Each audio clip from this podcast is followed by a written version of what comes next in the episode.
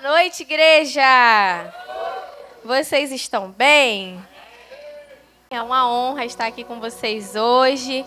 Para quem não me conhece, eu me chamo Naira. Eu sou uma líder em treinamento pastoral aqui nessa casa. Vou compartilhar uma palavra que o Senhor trouxe comigo, para mim, né, para o meu coração, com vocês, a respeito desse estudo que nós estamos tendo aí da carta de João. Tem alguém que nos visita hoje? Pela primeira vez? Alguém? Erga sua mão para a gente te conhecer. Não? Estamos em família?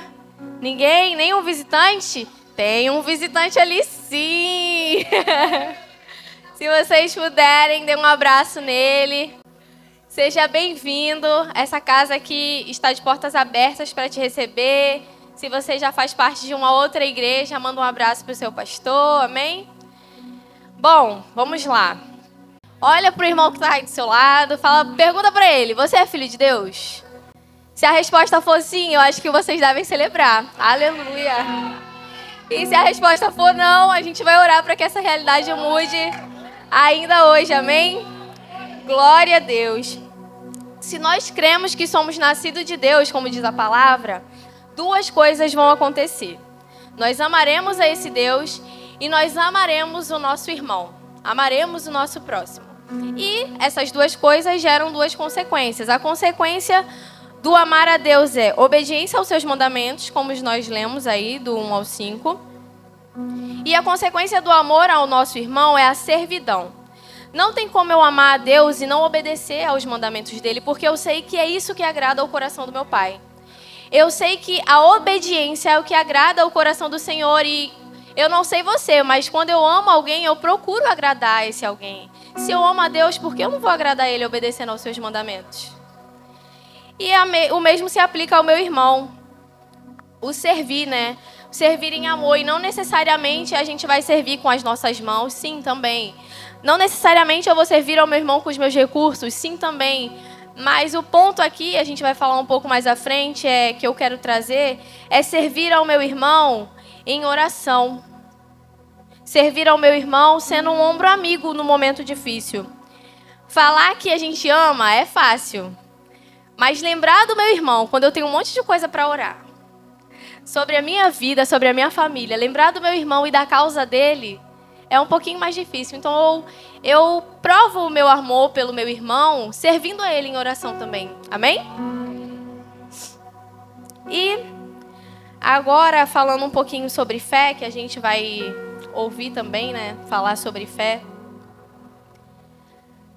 Quando a gente fala sobre fé, sobre o crer aqui, a gente leu aí no versículo o que é nascido de Deus, isso, versículo 4. O que é nascido de Deus vence o mundo e essa vitória e essa vitória que vence o mundo é a nossa fé.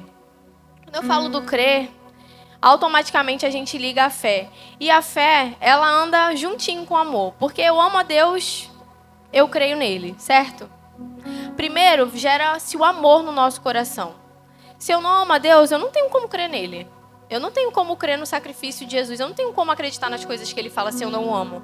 Então, primeiro o amor é gerado no nosso coração e depois nós vamos crer em tudo que está escrito na Bíblia, em tudo que o Senhor já nos revelou para nós. Amém? Quando verdadeiramente entendemos que Deus fez o que Deus fez por nós e que ele fez isso porque ele nos amou. O amor é gerado não e nós, porque o amamos, cremos. Quando cremos, entendemos o que João diz sobre vencer o mundo. Quando eu creio no sacrifício de Jesus na cruz, eu entendo o que é vencer o mundo, porque Jesus ele já venceu por nós. Eu sei que em Cristo eu sou mais que vencedora. Hebreus 11:1 vai dizer: "Ora, a fé é a certeza daquilo que esperamos e a prova das coisas que não vemos. Eu não preciso ver para crer. Eu creio, por isso eu vejo." O nosso entendimento de fé em Jesus precisa ser: cremos que Jesus é o Cristo, Filho de Deus, por isso vencemos o mundo e temos a vida eterna, porque Ele conquistou e nos garantiu isso. Ele já venceu por nós, por isso nós somos mais que vencedores. O nosso amor pelo Senhor é resultado da confiança no Jesus crucificado. Eu confiei no sacrifício de Jesus. Isso gerou amor pelo Senhor no meu coração. Quando verdadeiramente entendemos esse amor, a vida eterna também se revela em nós. Segunda parte, vamos ler aí do versículo 6 ao 13. Esse é aquele que veio por meio de água e sangue, Jesus Cristo, não somente por água, mas por água e sangue. E o Espírito é quem dá testemunho, porque o Espírito é a verdade. Há três que dão testemunho: o Espírito, a água e o sangue, e os três são unânimes. Não aceitamos, não, nós aceitamos o testemunho dos homens, mas, mas o testemunho de Deus tem maior valor, pois o testemunho de Deus que ele dá acerca de seu filho. Quem crê no Filho de Deus tem em si mesmo esse testemunho. Quem não crê em Deus o faz mentiroso, porque não crê no testemunho que Deus dá acerca de seu Filho. E esse é o testemunho. Deus nos deu a vida eterna, e essa vida está em seu Filho. Quem tem o Filho tem a vida. Quem, tem, quem não tem o Filho de Deus não tem a vida. Escrevi essas coisas a vocês que creem no Filho de Deus, para que vocês saibam que têm a vida eterna. Aleluia! Viu como parece que ele é repetitivo? Ele fala as mesmas coisas sempre, mas isso é muito intencional, porque nada na palavra de Deus é por acaso, nada na palavra de Deus é, ah, é porque eu quero ser repetitivo, ah, eu repeti porque eu quero repetir. Não, é para que você entenda que Jesus é o único caminho para a salvação. É para que você entenda que nós temos a vida eterna em Cristo. Então é por isso que ele repete, eu estou repetindo aqui também, amém? E ao lermos sobre água e sangue, né? Aqui está escrito que ele veio por água, por meio de água e sangue. E aí tem um, um ponto curioso aqui que eu anotei, que diz assim: nós aceitamos o testemunho dos homens. Então, se nós aceitamos o testemunho de homens que são falhos, eles vão errar. Por que a gente não vai aceitar o testemunho de Deus Pai? Se nós aceitamos o testemunho de homens, por que a gente não vai aceitar o testemunho de Deus? Jesus Cristo é o Filho de Deus e nele nós temos a vida eterna. No início dessa carta, no capítulo 1, no versículo 4, João diz: Essas coisas vos escrevo, vos escrevemos para que a sua alegria seja completa. E o contexto, né, vai mostrar por que, que a alegria é completa. A gente acabou de ler que nós temos a vida eterna. A carta, do início ao fim, ela se conecta. A alegria da, da salvação, a alegria da vida eterna. É, é, é, exatamente isso que ele fala aqui, ó, no início da carta, no, cap, no, no capítulo 1, versículo 4. Estas coisas vos, vos escrevemos para que a sua alegria seja completa. Nenhuma outra coisa vai nos completar mais do que saber que eu tenho a vida eterna em Cristo Jesus. Nada, nada, nada vai nos completar mais do que saber que eu tenho a vida eterna em Cristo Jesus sobre o perdão, sobre o poder da oração e o pecado. Do versículo 14 ao 18, nós vamos ver falando um pouquinho sobre o poder da oração e o pecado. Eu vou ler rapidamente aqui com vocês. Essa é a confiança que temos ao nos aproximarmos de Deus. Se perdirmos alguma coisa de acordo com a sua vontade, ele nos ouve. E se sabemos que Ele nos ouve em tudo o que pedimos, sabemos que temos tudo o que dele pedimos. Essa é a primeira parte sobre a oração. E aí entra a parte do pecado, né? Também que entra um pouquinho de oração. Se alguém vir o seu irmão cometer pecado que não leva à morte, ore e Deus lhe dará vida. Refiro-me àqueles cujo pecado não leva à morte. Há pecado que leva à morte, não estou dizendo que se devorar por esse. Toda injustiça é pecado, mas há pecado que não leva à morte. Sabemos que todo aquele que é nascido de Deus não está em pecado. Aquele que nasceu de Deus, aquele que nasceu de Deus o protege e o maligno não atinge. E diante de tudo que nós já aprendemos até aqui, diante do fato de nós sabermos que a graça de Deus nos alcançou, de graça, né? Nós deveríamos ser um pouco mais ousados. A gente veio de uma série aí, né, poderosa, aos domingos do nosso apóstolo para aumentar o nosso nível de fé. E eu acredito que vocês que acompanharam, vocês estão com nível de fé elevado. Mas vamos lá, antes dessa série, vai. Vamos supor. Antes dessa série.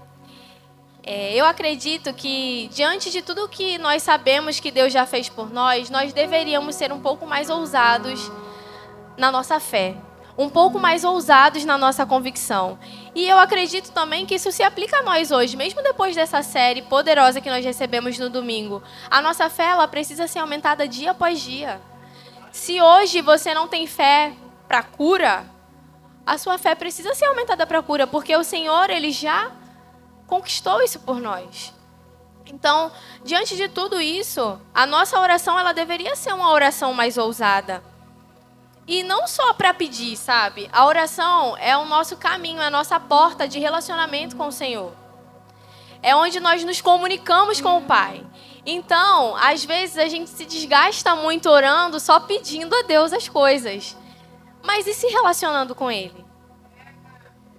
Como que tá a sua vida de oração hoje? Ela é uma vida de oração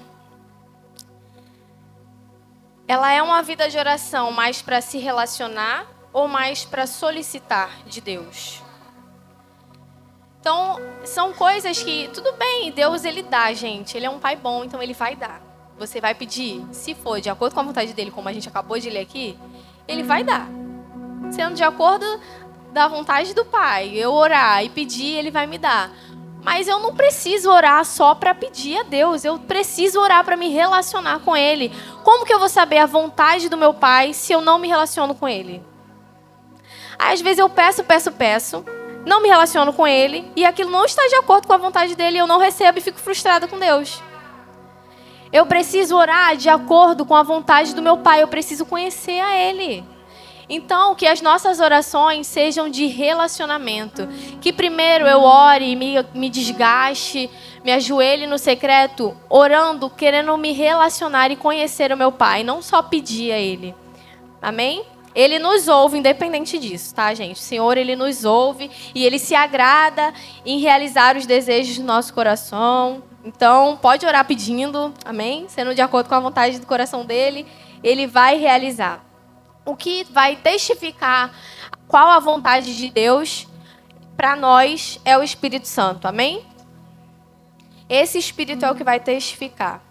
No versículo 15, assim como em Mateus 7:8, vai dizer, vai nos garantir que Pois qualquer um que pede, recebe, e quem busca, acha, e o que bate, lhe é aberto. Então, mesmo que você ainda não esteja vendo algo que você está pedindo para o Senhor, somente creia. Se o Espírito já testificou que essa é a vontade do seu Pai para você, vai acontecer. Mesmo que você não veja, vai acontecer. Amém?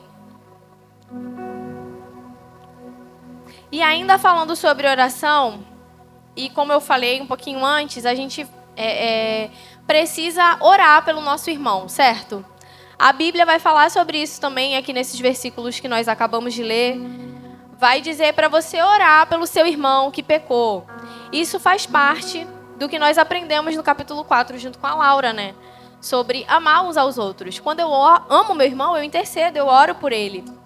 Quando eu amo o meu próximo, eu intercedo pela vida dele. Eu não estou falando só do seu irmão que está sentado na igreja do seu lado, tá? Eu estou falando pelo seu próximo, pela pessoa do seu trabalho que não conhece a Jesus e você está ali sentado do lado dele o tempo inteiro e você não abre a sua boca talvez para falar do amor de Deus. Você pode interceder pela vida dele para que ele verdadeiramente conheça o Senhor de alguma forma, para que o Senhor te use para você ser canal de Deus na vida dele.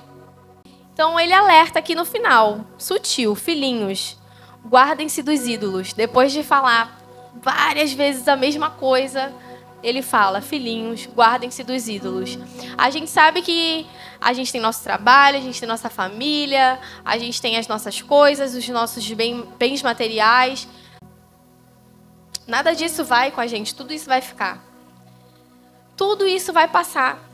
O que importa verdadeiramente é Jesus. Então, se hoje, por algum motivo, você deu lugar a outras coisas que não seja o Senhor, porque assim, gente, o nosso coração, na verdade, ele não tem que ter espaço para mais nada. Ter Jesus já é suficiente. Ter Jesus já é suficiente. Então, nós só precisamos talvez realinhar o nosso coração para o lugar certo. Se hoje o seu trabalho está num lugar ali onde você precisa, ai não, hoje eu não consigo ir para o culto porque eu preciso trabalhar, você pode sair. Você pode sair, você tem essa opção de sair e voltar depois para trabalhar, talvez. Mas você prefere continuar ali e não voltar porque você quer continuar.